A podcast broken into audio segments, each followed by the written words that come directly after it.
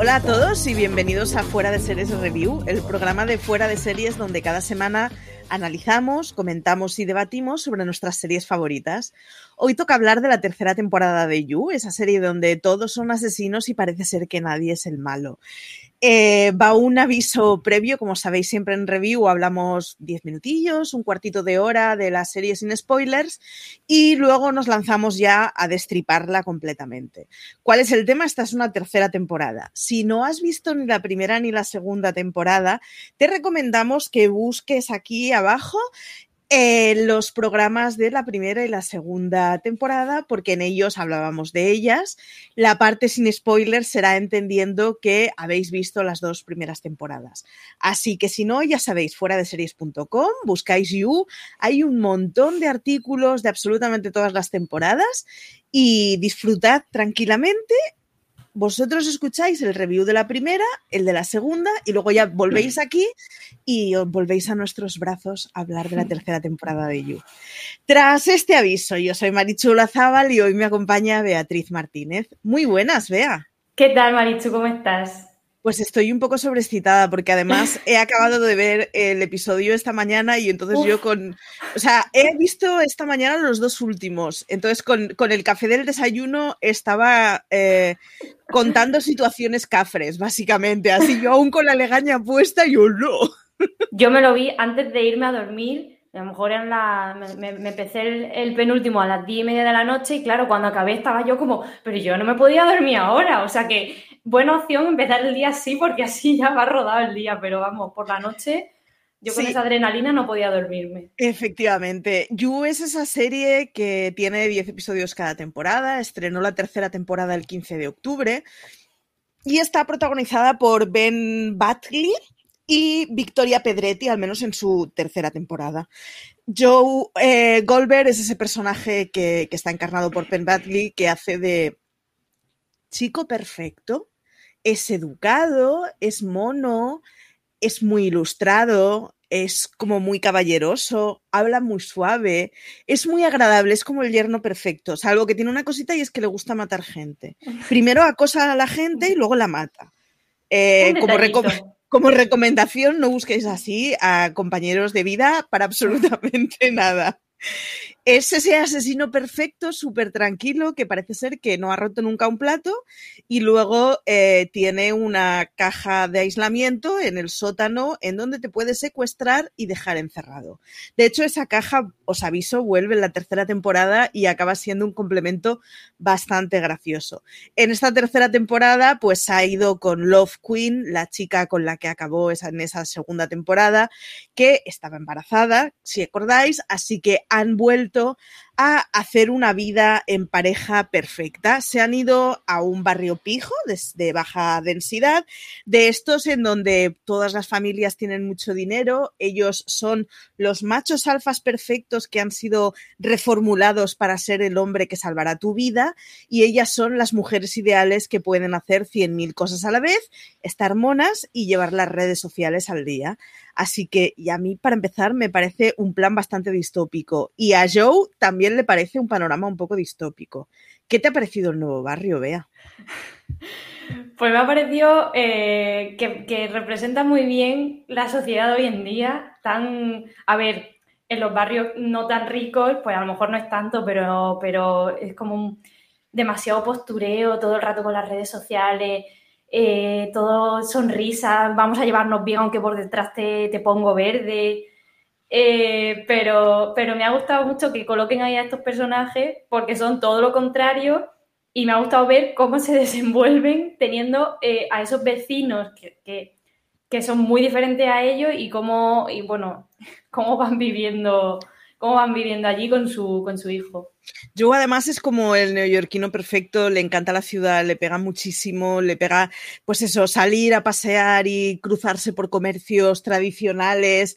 Viene de una familia, bueno, donde eh, nos lo irán contando durante la temporada cuál es su pasado, pero sí sabemos que ha sido mm, criado o educado en su adolescencia por un librero que, en fin, tenía una mano bastante dura con él es un niño del sistema, que se suele decir en, la ficción americana o estadounidense, y, claro, de golpe le metes en un sitio en donde mm, no voy a decir nombres, pero es que las familias me, recomendaban, me recordaban a varias familias instagrameras de, por favor, queridos, o sea, no se puede ser tan perfecto. Es como, para todo tengo un post que te lo vas a contar. Que, que tienes malas relaciones sexuales con tu marido, no te preocupes. Léeme a mí que te voy a salvar la vida. Y os vamos a ver, eres una cuñada que se hace las uñas todas las semanas. Ya está, hasta aquí toda tu preparación.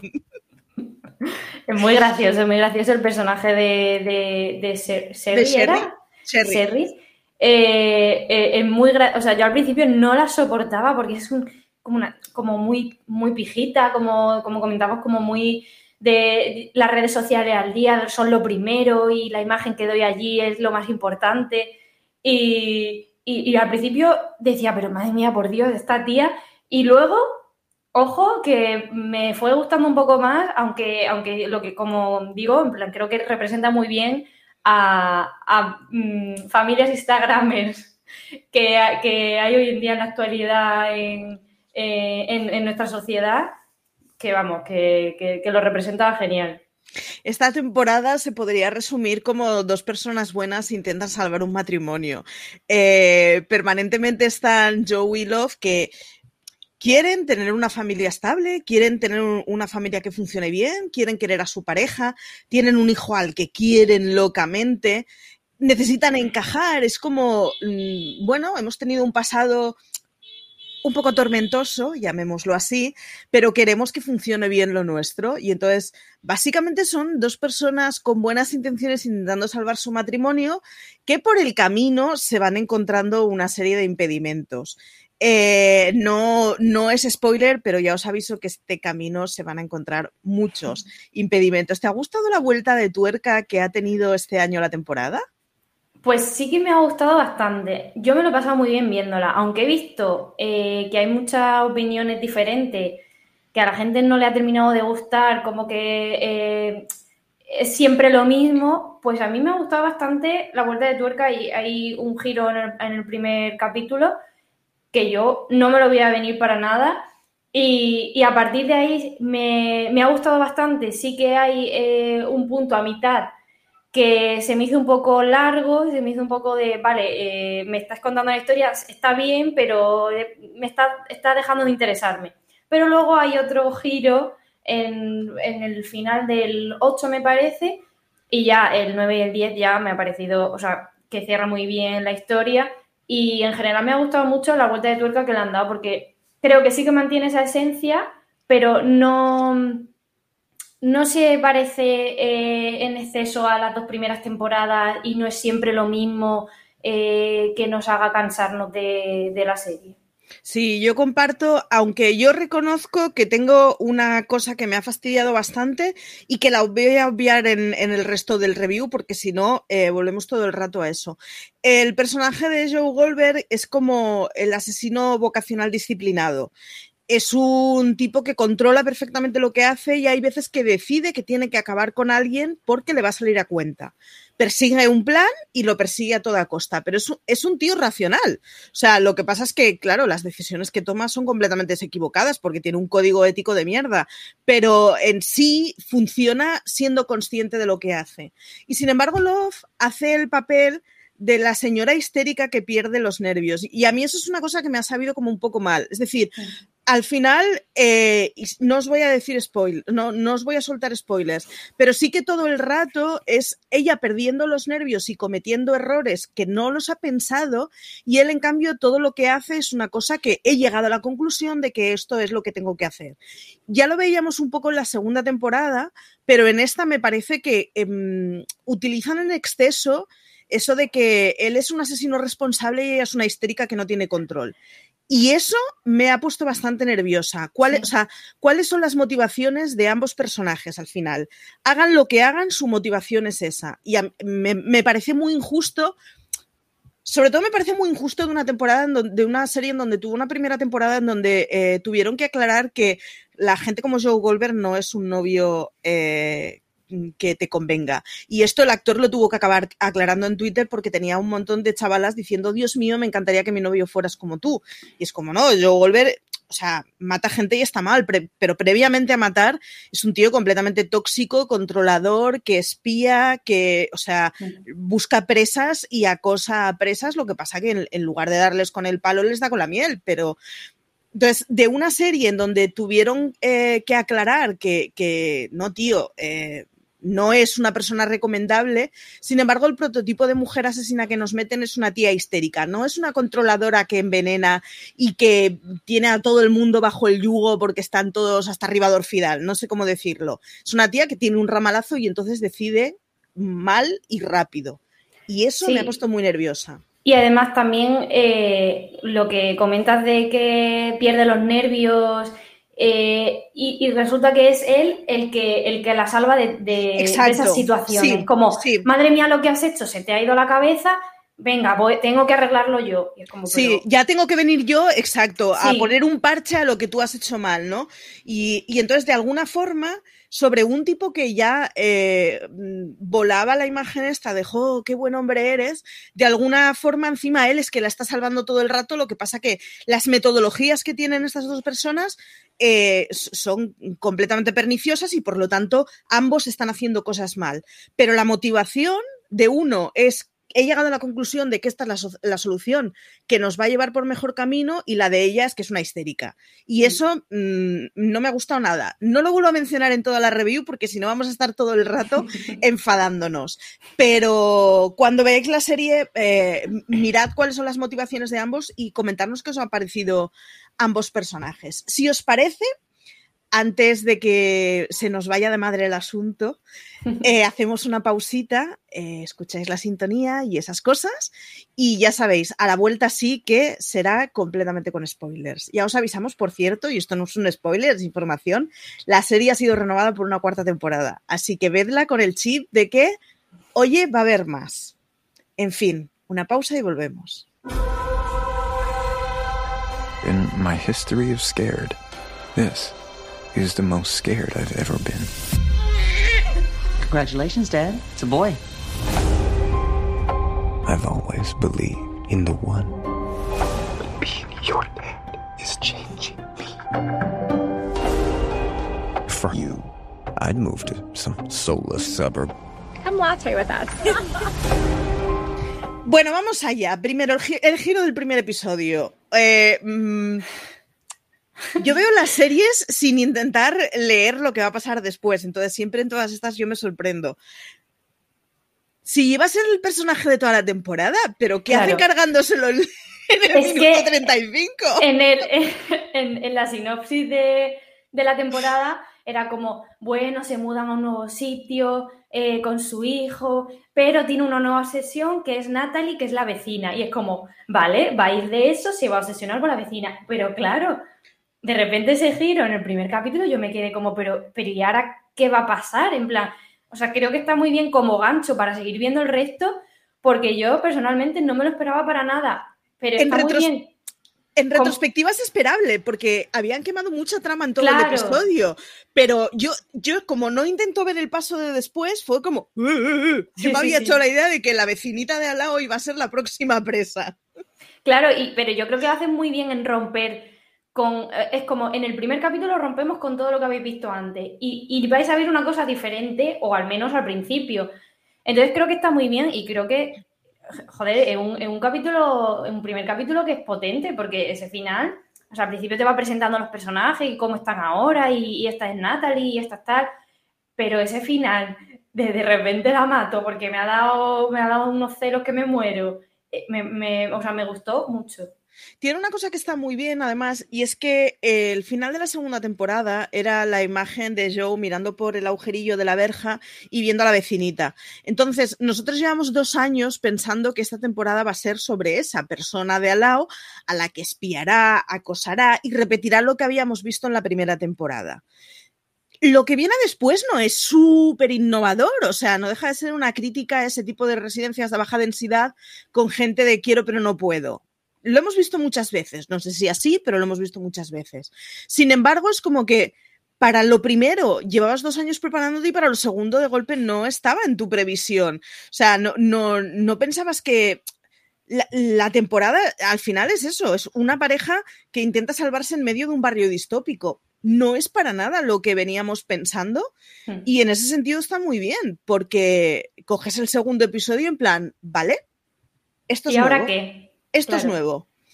Vemos un segundo episodio más o menos controlado y a ver, yo tenía una cosa y es que Joe Goldberg medita mucho las cosas y las calcula mucho. Y entonces calcula y tiene muy contados cuántos son los cadáveres que puedes acumular antes que te pillen de alguna forma. Es decir, si a tu alrededor mueren como moscas, en algún momento pensarán en ti.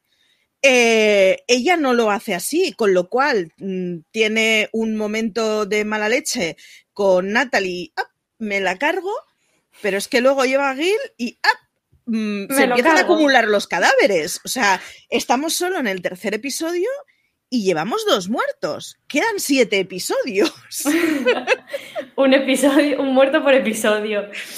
No, pero y además es muy gracioso eh, cómo, por qué mata al vecino, a Gil, porque, porque es como, eh, porque eres, eh, has infectado a mi, a mi hijo y estoy muy enfadado contigo porque, y se me va y se me va y te, y te meto con, el esto de hacer pasteles, con, con el rodillo y me quedo tan ancha. En el momento en que otros perderíamos el control y le diríamos, es que lo que te pasa es que eres un irresponsable, y luego pensaríamos, joder, pues igual no se lo tendría que haber dicho, ella, pues en lugar de llamarle irresponsable, le arrea un cogotazo.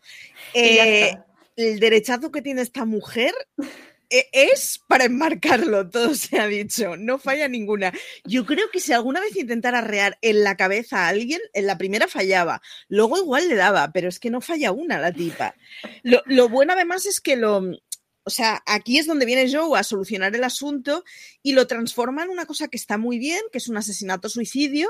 Se supone que Gil se ha suicidado porque tiene mucho cargo de conciencia está guay esa cosa de al final en este barrio estamos todos podridos, pero es más heavy porque el bueno realmente era bueno, lo que pasa que eh, su matrimonio era un engaño y estaba casado con una tipa que se dedicaba a hacer cosas a sus espaldas que están muy mal hechas. Hombre, supongo que en grados de, de gravedad, si uno junta cinco cadáveres, pues que sobornes a alguien para que entre tu hijo a un colegio igual no es tan grave, eh, y que sobornes a una chica porque ha sido agredida es grave, es muy grave, pero claro, es que al otro lado tenemos no sé cuántos cadáveres llevamos ya.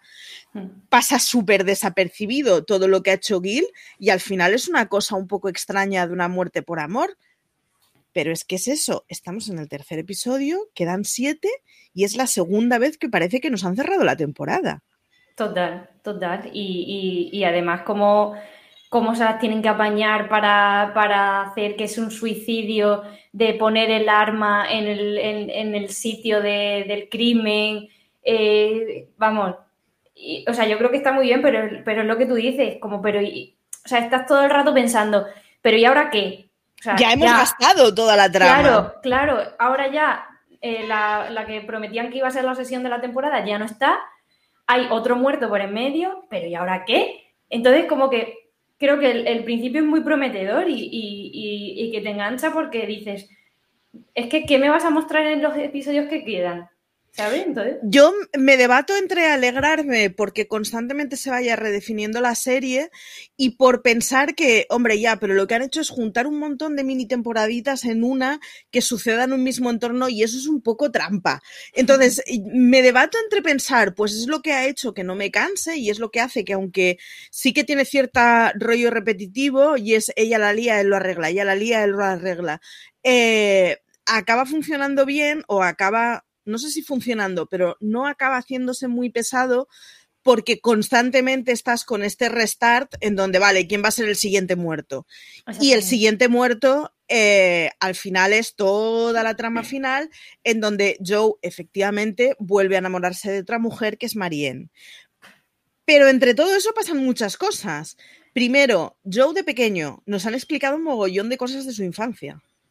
Sí, y además está muy bien porque porque sabíamos un poco de la infancia de él y de por qué eh, actuado de determinada manera, sobre todo en la, segunda temporada. Recuerdo que eh, hablaron mucho de que eh, de la relación que tenía con sus padres, de que su padre pegaba a su madre y de que porque él se eh, se metió mucho en el mundo de los libros, eh, con la trama del otro, del vecino pequeño y tal, pero en esta, al mostrártelo con imágenes de, es que mi madre ha pasado esto, yo he matado al agresor de mi madre, mi madre ha decidido dejarme en este orfanato, se meten conmigo, no tengo a nadie y de repente encuentro a, esta profesora, o no sé si era, profesora, ¿no? Era... Yo creo que sí, hacía un cargo de tutora, no sé, cuidadora, profesora o qué, pero... Y, lo vemos, cómo parece que alguien le entiende, cómo, cómo... A lo mejor ese es el inicio, luego lo comenta, el, inicio de, sus obsesiones de, de buscar en sus objetivos a personas que necesitan como que las protejan que, sobre todo sale eh, en el momento en el que eh, aparece el agresor de la, de la, profesora en la escalera y él como que piensa de, tirarlo por, por, la escalera, está pensando en proteger a la, a la, otra. Entonces, está bien que te muestren desde el principio eh, de, dónde de dónde le viene todo eso y, y, cómo ha acabado siendo así para, para conocer mejor los actos que está haciendo ahora en el presente.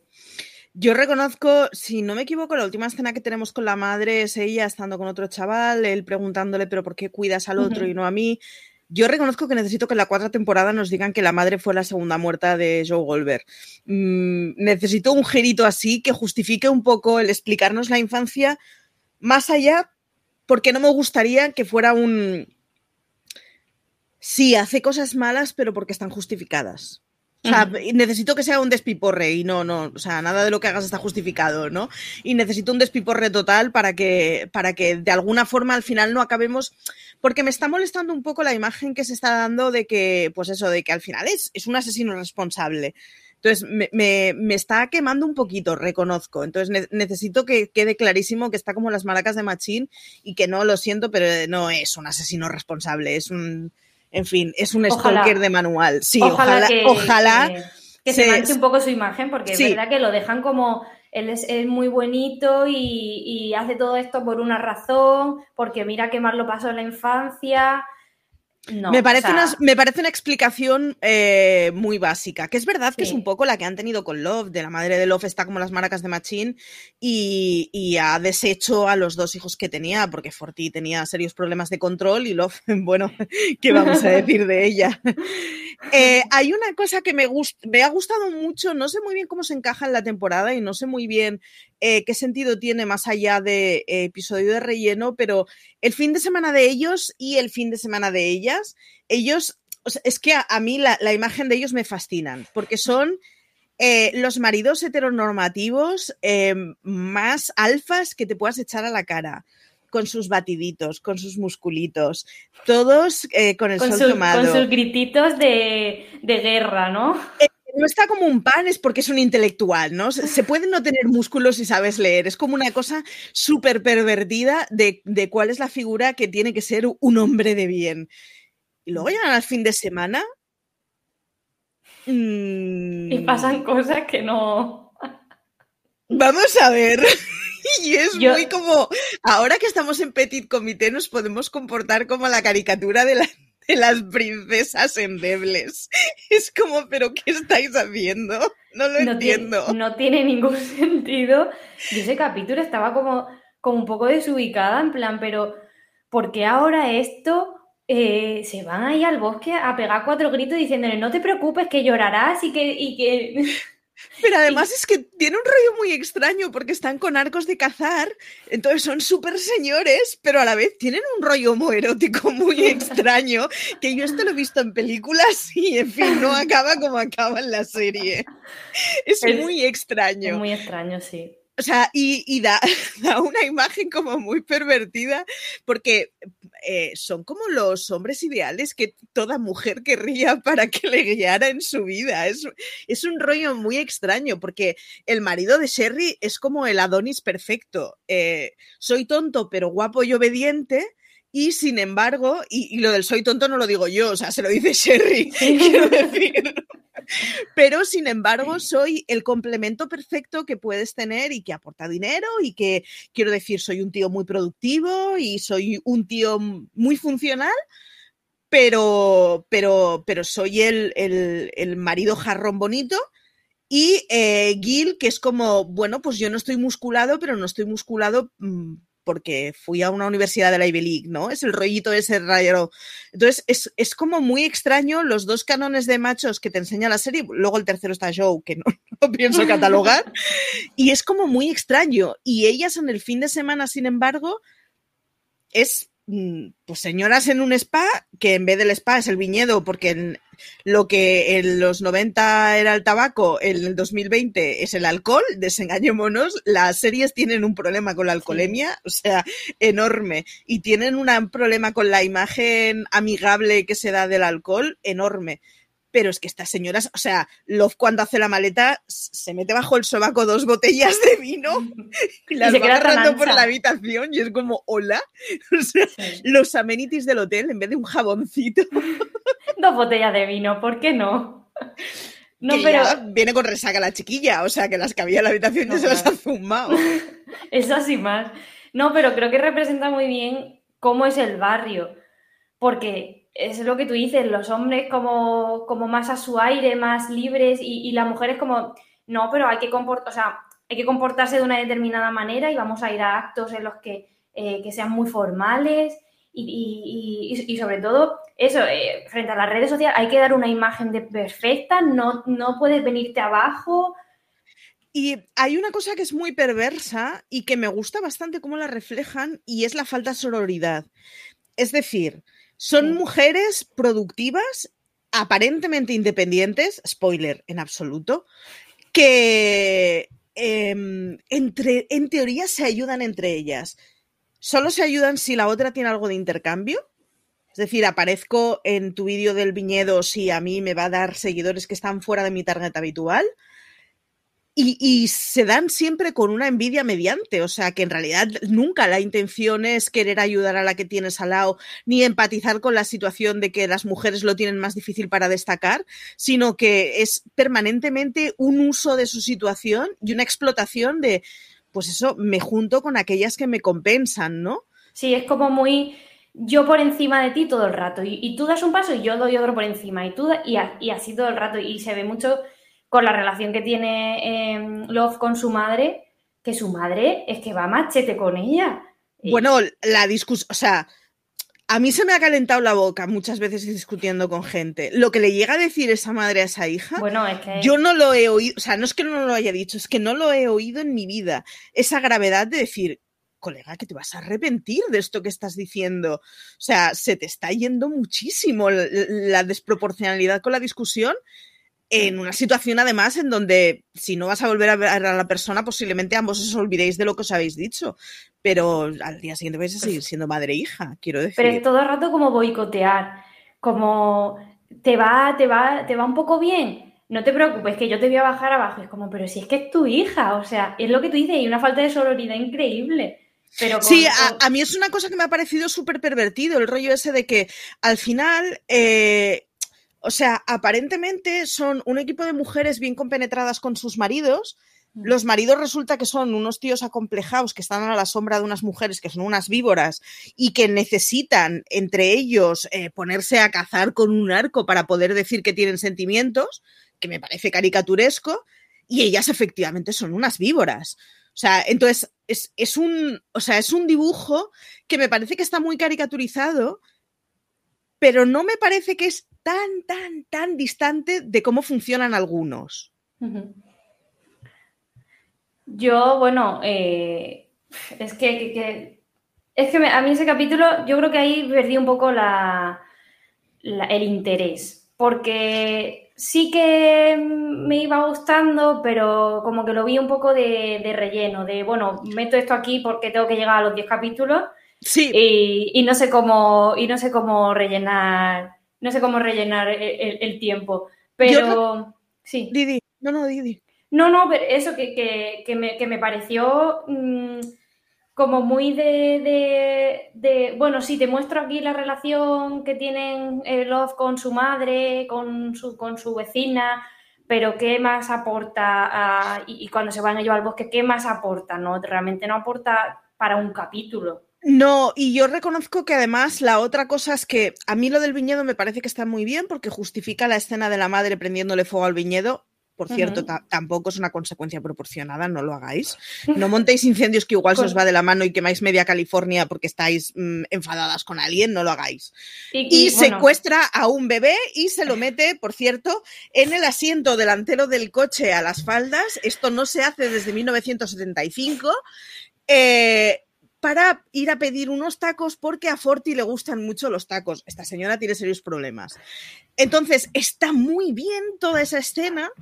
Lo del viñedo puede estar justificado porque detona en esa escena, pero luego realmente tampoco hacen nada con la madre. Una madre que suponemos que no vamos a ver mucho más en la cuarta temporada, ya que Love ya no va a estar en la cuarta temporada. Entonces es como, es una trama mm, a la que habéis dado mucha bola, está muy guay. Esta escena que me estás enseñando es muy divertida. O sea, yo de verdad, el momento en que está con el bebé en la falda, en el piloto, eh, diciéndole a la chica, te cambio un mechero por 300 dólares y en plan de perdidos al río, me parece perfecto, esto va a acabar mal, por lo menos yo me llevo 300 dólares en este trabajo de mierda. En esa escena yo dije, pero esta mujer está muy mal de la cabeza, o sea... Fatal. Pero, pero, pero, pero era como divertida de, madre mía, ¿hasta qué punto ha llegado que ha secuestrado al niño se ha ido a quemar los viñedos con el niño ahí en brazos y ahora me voy a pedirme unos tacos porque quiero. Yo, el rollo de la tía delante del viñedo, el viñedo prendiendo fuego y la tía llevando al bebé con, la mochilita por delante, es como que estoy viendo, me está encantando. No tiene nada de sentido esta trama, pero me gusta. Tal cual, tal cual. Pero es lo que tú dices al final, que luego dejan, la madre desaparece y ya nunca más sabemos de ella. Y, de todas maneras, yo tampoco la echo mucho de menos porque. No. Sí que la, te cuentan que tiene una relación de amor-odio, de te digo cuatro cosas hoy y mañana vienes otra vez a cuidar a mi hijo porque, porque es así. Pero más allá de eso, es que no tiene ningún fin, no tiene ningún objetivo. Y cuando desapareció de la nada y ya no volvió a aparecer, yo luego me acordé y dije, ah, pues la madre no apareció más, pero tampoco es que diga, joder, no han cerrado la trama de determinada manera. Tendría sentido en una serie antigua de 22 episodios en donde había personajes que por el camino iban cesando contratos y entonces la hemos tenido que hacer desaparecer de alguna forma. Entonces, vale, bien, como forma de desaparecer de una serie diaria, una antigua de 22 episodios, me parece súper guay la escena, o sea, es muy épica. Pero claro, estamos hablando de una temporada de 10 episodios que, que se concibe como un relato que se va a emitir del tirón. O sea, no hay impedimentos a media temporada que te obliguen a justificar así la salida de un personaje. Entonces, al final es como habéis ocupado un montón de minutos con una trama que si lo que querías justificar es que lo ha tenido una infancia de mierda, igual ya había quedado claro antes, y si no se podía hacer de otra forma sin necesidad de todo ese... Efectivamente. Hmm. Vamos a ver. Eh, Sherry y Cari, ¿qué le pasa a esta gente? Esta gente es muy extraña. La gente. Yo, eh, lo que comentaba antes, eh, al principio eh, no me no me caló nada, no me gustó. Luego, cuando se va haciendo amiga de, de Love, es como. Es que no te termino de pillar. Y luego, cuando se le insinúa, yo estaba viendo la serie diciendo, pero ¿en qué momento?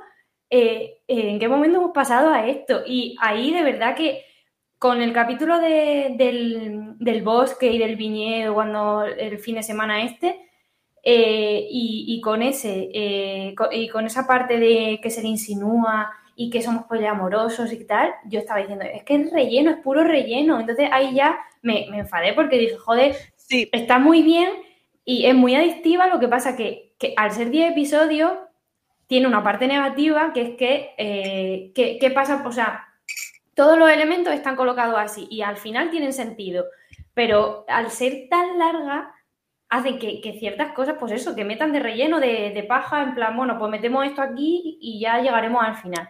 Sin embargo, se llega a una cosa muy chula y es que a mí, ellos dos como secuestrados en la caja, me parece que son los secuestrados que lo han hecho mejor. Me gustan muchísimo eh, las dinámicas que establecen ellos cuando están atrapados, el rollo ese de, mira, de perdidos al río, disparo a ver si de verdad estos antibalas, le rebota a la otra, con lo cual se cabrea y le pega un balazo en la pierna. O sea, este rollo del, del, del roller coaster emocional que llevan, me gusta mucho cómo lo llevan y me gusta mucho esta forma de explotarse al final de si es que a mí me gustabas friki con gafas, a mí es la mujer que me enamoró, a mí la señora está perfecta que se hace fotografías desde que se despierta, mm, no me aportan nada. Mm, mola mucho ese, ese reencontrarse con la esencia, por cierto, para que nos sirva para mucho.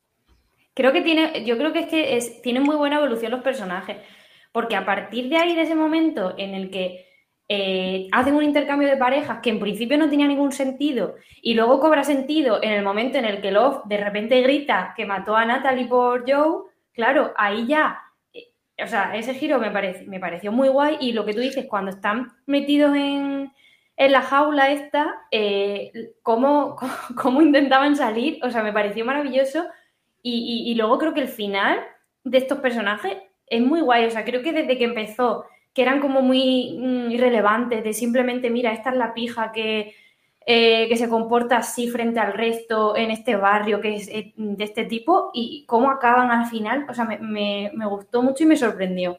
A mí me gusta porque, eh, si te das cuenta, de hecho ese no es el final, es decir, después de haber sido sinceros el uno con el otro, eh, descubrir que lo que me gustaba del otro era la esencia con el que le conocí, que era una persona distinta, que era mucho menos hipócrita y era, o sea, condicionaba mucho menos su vida a lo que pensaran los demás, se les vuelve a ver saliendo de una jaula en una charla TED en donde ellos han hecho de su secuestro un, un motivo económico de nuevo. O sea, sí, pero te has acostumbrado a un tipo de vida que es mucho más glamurosa, que es muy dependiente, que es muy vacía, lo que tú quieras, pero que te reporta una serie de reconocimiento social al que ya te has enganchado. Sí, es como que tienen ahí esa parte de estoy en la jaula y madre mía, probablemente muramos aquí, vamos a sincerarnos, vamos a dejarnos de tontería de todos estos años y, y vamos a ser realmente quienes realmente somos pero claro, al final. Pero al día siguiente sigues teniendo una cuenta de Instagram con un montón de gente que te pregunta dónde estás, ¿no?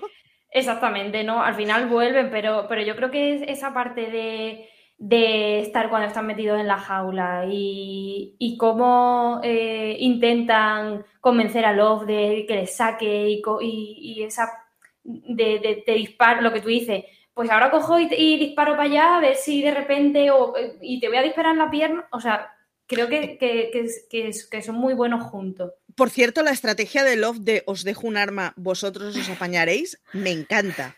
O sea, como estrategia de, mira, ¿sabes qué? Me voy a quitar el problema de encima, ya me lo solucionaréis vosotros. Mataos y mm, fin. Me parece uno de esos recursos bastante guays, ¿eh? tengo que reconocerlo. Por cierto, no sé qué hacía Cari con un arma en el, eh, en el set de maquillaje ese que llevan, que me encantan porque son como son estuches de maquillaje de los maquilladores profesionales que van con maletas, que son como cajas de herramienta, pero en plan glamuroso, solo que dentro puedes elegir entre vibradores o drogas. o sea. Es muy creepy, es muy creepy. Cuando llegan ahí con las maletas y, yo, ah, pero qué sé, ¿qué, pasa? ¿Que se mudan aquí? yo pensé que se iban a disfrazar, lo reconozco. Yo digo, les vamos a ver de cuera a todos. pues mira, mira, no hubiera sido tan descabellado. Otro de los personajes que tiene toda esta temporada es el papel de Teo, que reconozco que es un papel que a mí me ha sobrado completamente y hago la traslación. Si fuera un señor de 40 años eh, mm, tirándose a una niña de 17, posiblemente no lo veríamos tan divertido. Eh, me, parece una de esas tramas que nos podemos permitir porque lo de la fe fatal con el niño de 17 años aún lo vemos un poquito bien pero me parece de nuevo completamente innecesario. Se podría, porque tampoco pasa tanta información y la información que pasa podrían haber llegado a ella con Joe Goldberg entrando en el piso del, del marido de Natalie para espiar lo que fuera. Me parece un poco injusto, la verdad. Es verdad que luego tiene un papel redentor para el marido de Natalie que funciona muy bien, de la última escena, pero se podría haber explicado eso sin necesidad de toda esta historia de la persecución de los amores. Mm, gente de 17 años que no sois, de verdad que no, que la gente de 30 y tantos no mola como pareja. Buscaros a alguien de vuestra quinta porque son situaciones que llevan a situaciones abusivas. Espero que por lo menos esa parte la hayan dejado suficientemente bien reflejada. Yo creo que es lo que tú dices, es un poco innecesario porque sí que han querido meter a. Bueno, Joe tiene esta nueva sesión que es Eh, pues, ¿y, en qué se va a fijar Love? Ah, pues mira, pues de repente está Teo, que es el hijo de. Encima, que es el hijo de, la mujer, de, o sea, el hijastro de la mujer que tú has matado, que le meten ahí un poco de drama, Pero, podría, ser un chaval de 25 años en lugar de 17 y habría edad, pero bueno, una persona de 25 años más o menos ya es, o sea, es capaz de decidir que sabe lo que quiere. No es una persona de 40 con un chaval de 17 años. No, es que no hacía falta que, tuviera 17 años, o sea, no, no aporta nada. Es que podría haber sido lo mismo con 25, con 26, eh, pues igual pues es un chico inocente que se deja guiar, que se deja llevar porque le gusta, eh, bueno, está casada tal, pero... Eh, pero y yo además... estoy segura, ¿eh? si hubiera sido al revés, si hubiera sido eh, él fijándose en una niña de 17 años, diríamos una niña de 17 años y no una mujer de 17 años. Me parece innecesario. Y además, es curioso porque tú antes decías, es que claro, la temporada es tan larga yo me he crecido con temporadas de 22 episodios. Es decir, em, nos hemos acostumbrado a temporadas en donde había un montón de tramas que entendíamos que eran simplemente complementarias y hemos pasado a, una, a un tipo de series en donde todas las piezas tienen que encajar al milímetro y si no acaban de encajar al milímetro nos las cuestionamos. Mm, no estoy encontrando ninguna conclusión más allá de este comentario de barra de bar, ¿eh? pero que hemos pasado a una fase en la que las series tienen que estar eh, controladas al milímetro y en ese control al milímetro, posiblemente toda esta trama hubiera sido, o sea, es muy relevante las connotaciones que tiene y se podrían haber solucionado de otra forma mucho más inofensiva, como es, por ejemplo, que el padre se busque una colega para piratear, pues vale, bien, es un complemento que no molesta, es una cosa puntual, da una explicación lógica, te sirve para ver cómo está perdiendo los cabales el padre, pero no molesta y no, no tiene muchísimos minutos quemados con ellas. Bueno, y vamos con el tramo final. Marien. Eh, mm, está, bien decir, ¿no? Que, lo que le pasa a Alex de Marien me parece un poco justo. Ya sé que matar está mal, pero en, la ficción me pues parece bastante pues coherente. Debemos decirlo, que no nos detengan, pero, pero sí.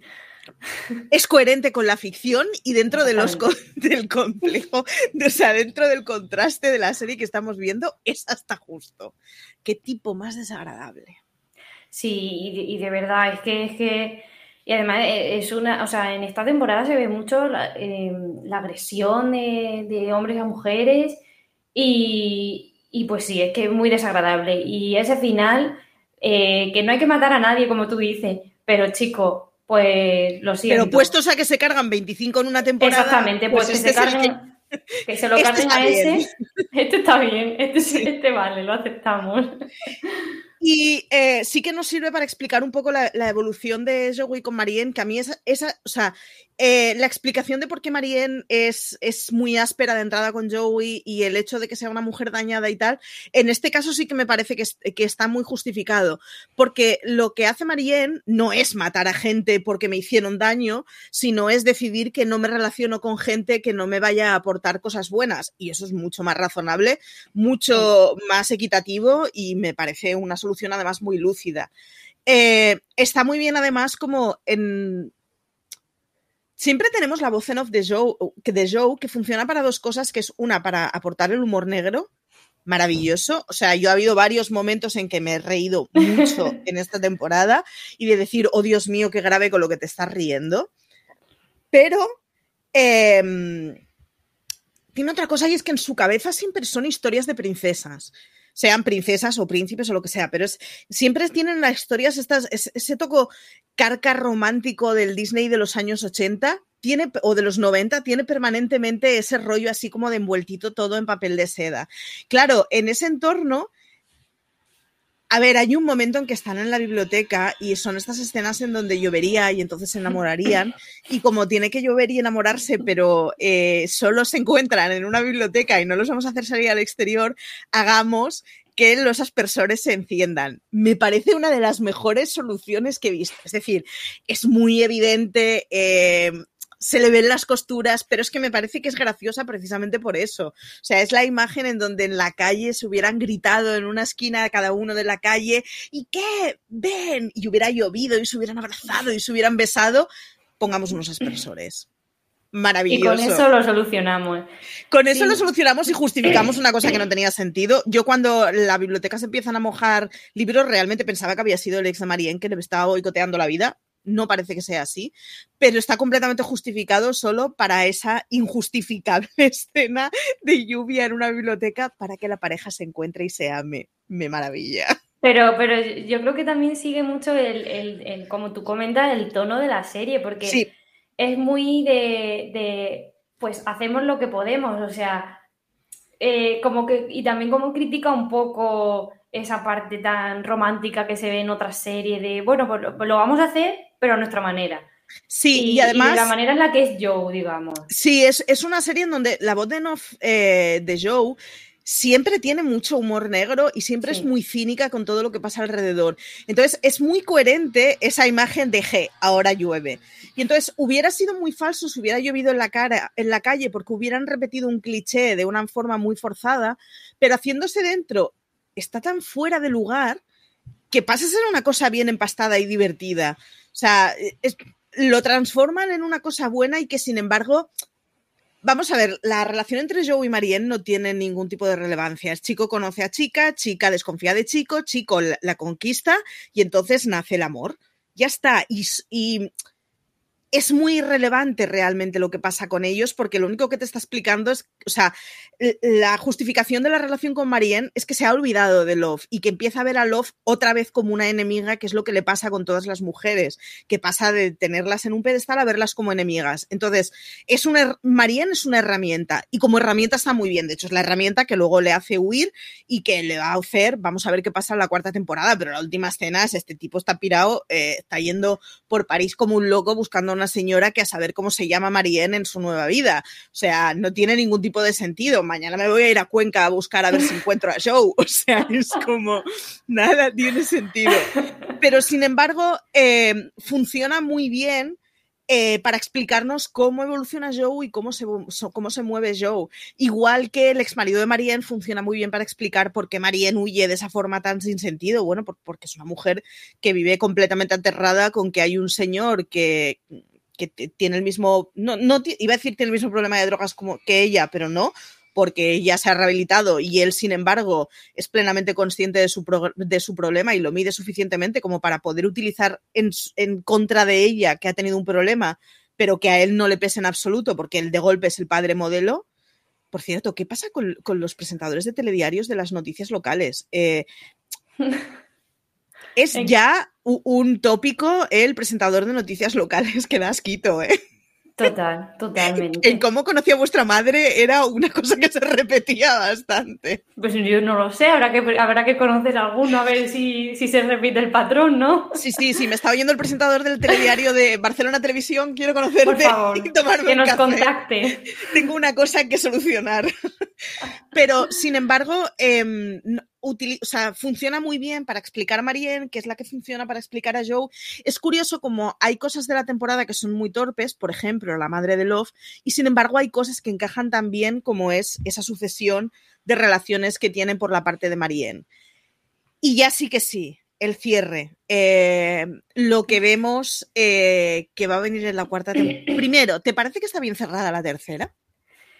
Eh, creo que sí que me parece que está bien cerrada. ¿Que me hubiera gustado otra cosa? Sí. Pero creo que está muy bien, como, como decía, ha ido colocando todos los elementos a lo largo de los capítulos, que si Dante por ahí, que a lo mejor no tenía mucha más relevancia de ser el compañero de trabajo, luego tiene sentido cuando, cuando le deja el hijo, eh, va colocando poco a poco y luego se cierra todo, y cómo incrimina a, a esa Love que ha matado de pues eh, ha hecho todo esto y lo ha hecho así y voy a escribir una carta para tal.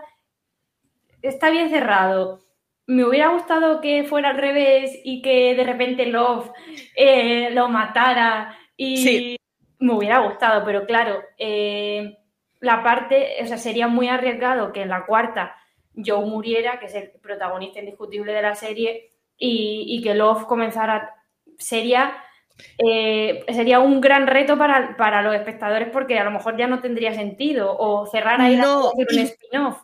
Me parecería una maniobra muy inteligente si la serie tuviera 16 temporadas. Es decir, si la serie fuera un hay un asesino que es la voz en off, este asesino desaparece y le empalma su, su, asesino, que entonces es la segunda voz en off, que a su vez será relegada. O sea, me parecería una estrategia muy buena para una serie de muchas temporadas de cómo transformamos eh, Anatomía de Grey que gira alrededor de Grey para que gira alrededor de otra persona, digamos. Pero no creo, o sea, no, no puedes hacer una tercera temporada temporada pensando que esto va a tener ocho, así que mm, me parece bien que sigan con Joey.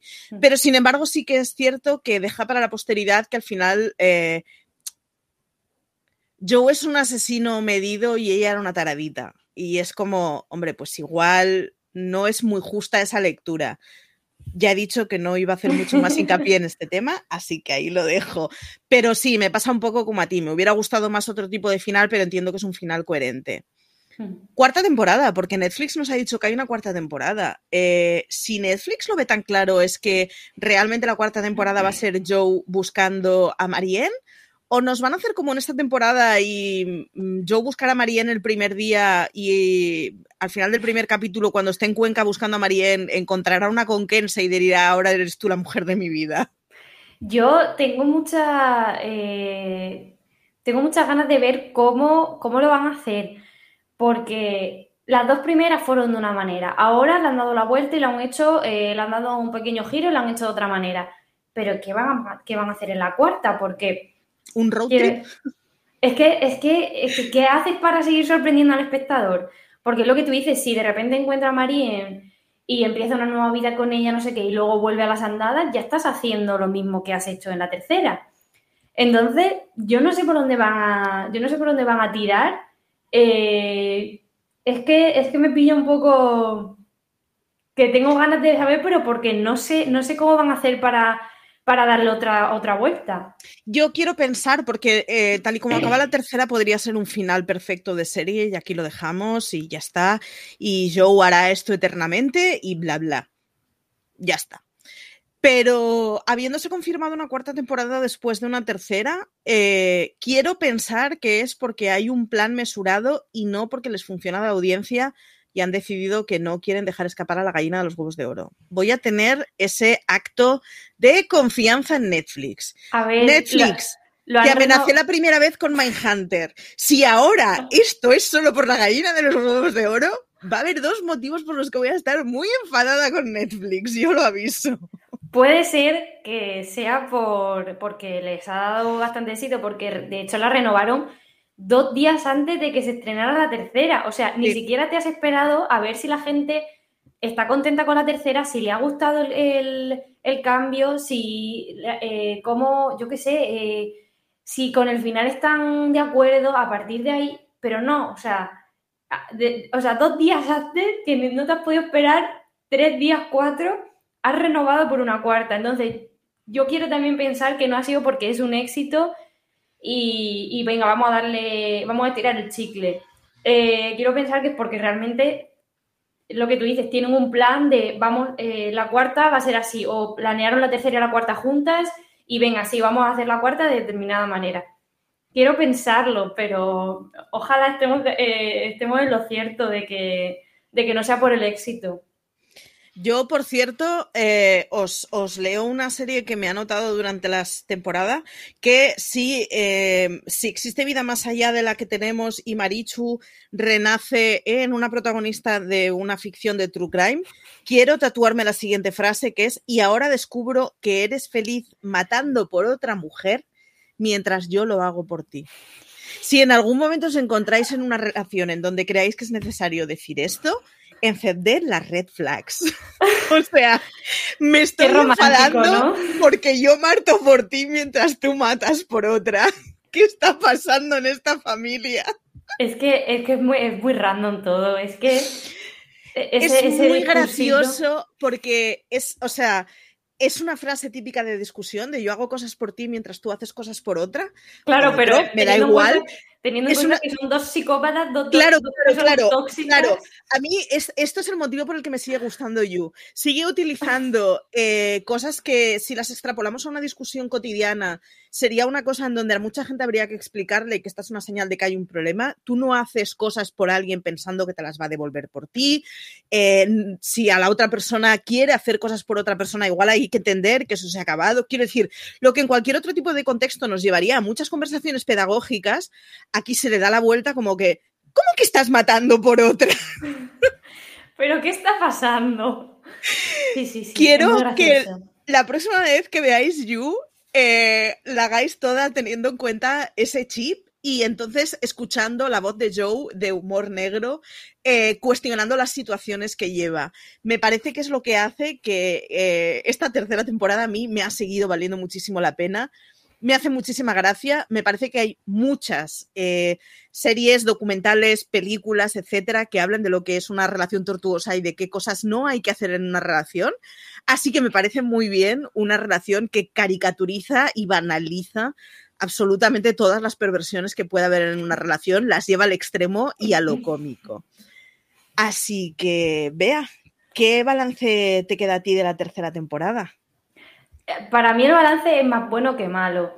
Eh, lo que decía al principio, he leído a gente que no le ha gustado y yo desde el principio la he disfrutado un montón. Me ha gustado mucho, eh, me ha sorprendido eh, con esos giros y, y salvo lo que comentaba, salvo ciertas cosas que creo que han metido ahí por relleno, por, por vamos a darle un poco de, de vuelta para, para, el final, me ha gustado bastante y creo que se, y creo que se cierra muy bien. Y, y como de, digo, me hubiera gustado de otra manera, pero, pero creo que, que, que, todo lo que ha ido presentando lo cierra bien. Entonces, para mí, el balance es bueno, a mí me ha gustado bastante. Y, y es eso, estoy expectante a ver la cuarta, eh, cómo, cómo la llevan. Muy bien, pues con eso nos quedamos. Bea, muchísimas gracias por haber estado aquí. Nada, nada, gracias a ti por comentarlo conmigo. Yo necesitaba ya hablarlo con alguien porque yo leía mucho y decía, ¿por cuándo vamos a grabar? ¿Cuándo vamos a grabar? Tal cual.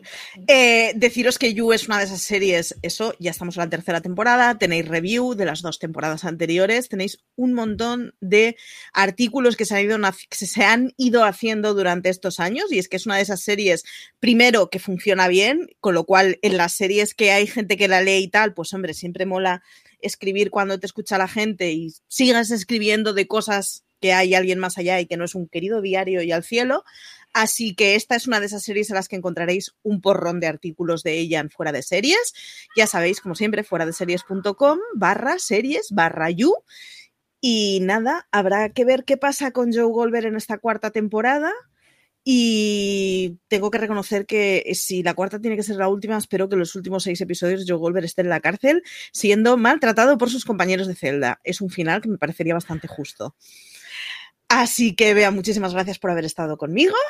Nada, hasta la próxima. Y a todos vosotros, nada, ya sabéis, nos podéis escuchar en la cadena de podcast, nos podéis leer en la web. Es un placer trabajar para vosotros. Así que, nada, como dice siempre CJ, tened mucho cuidado ahí fuera.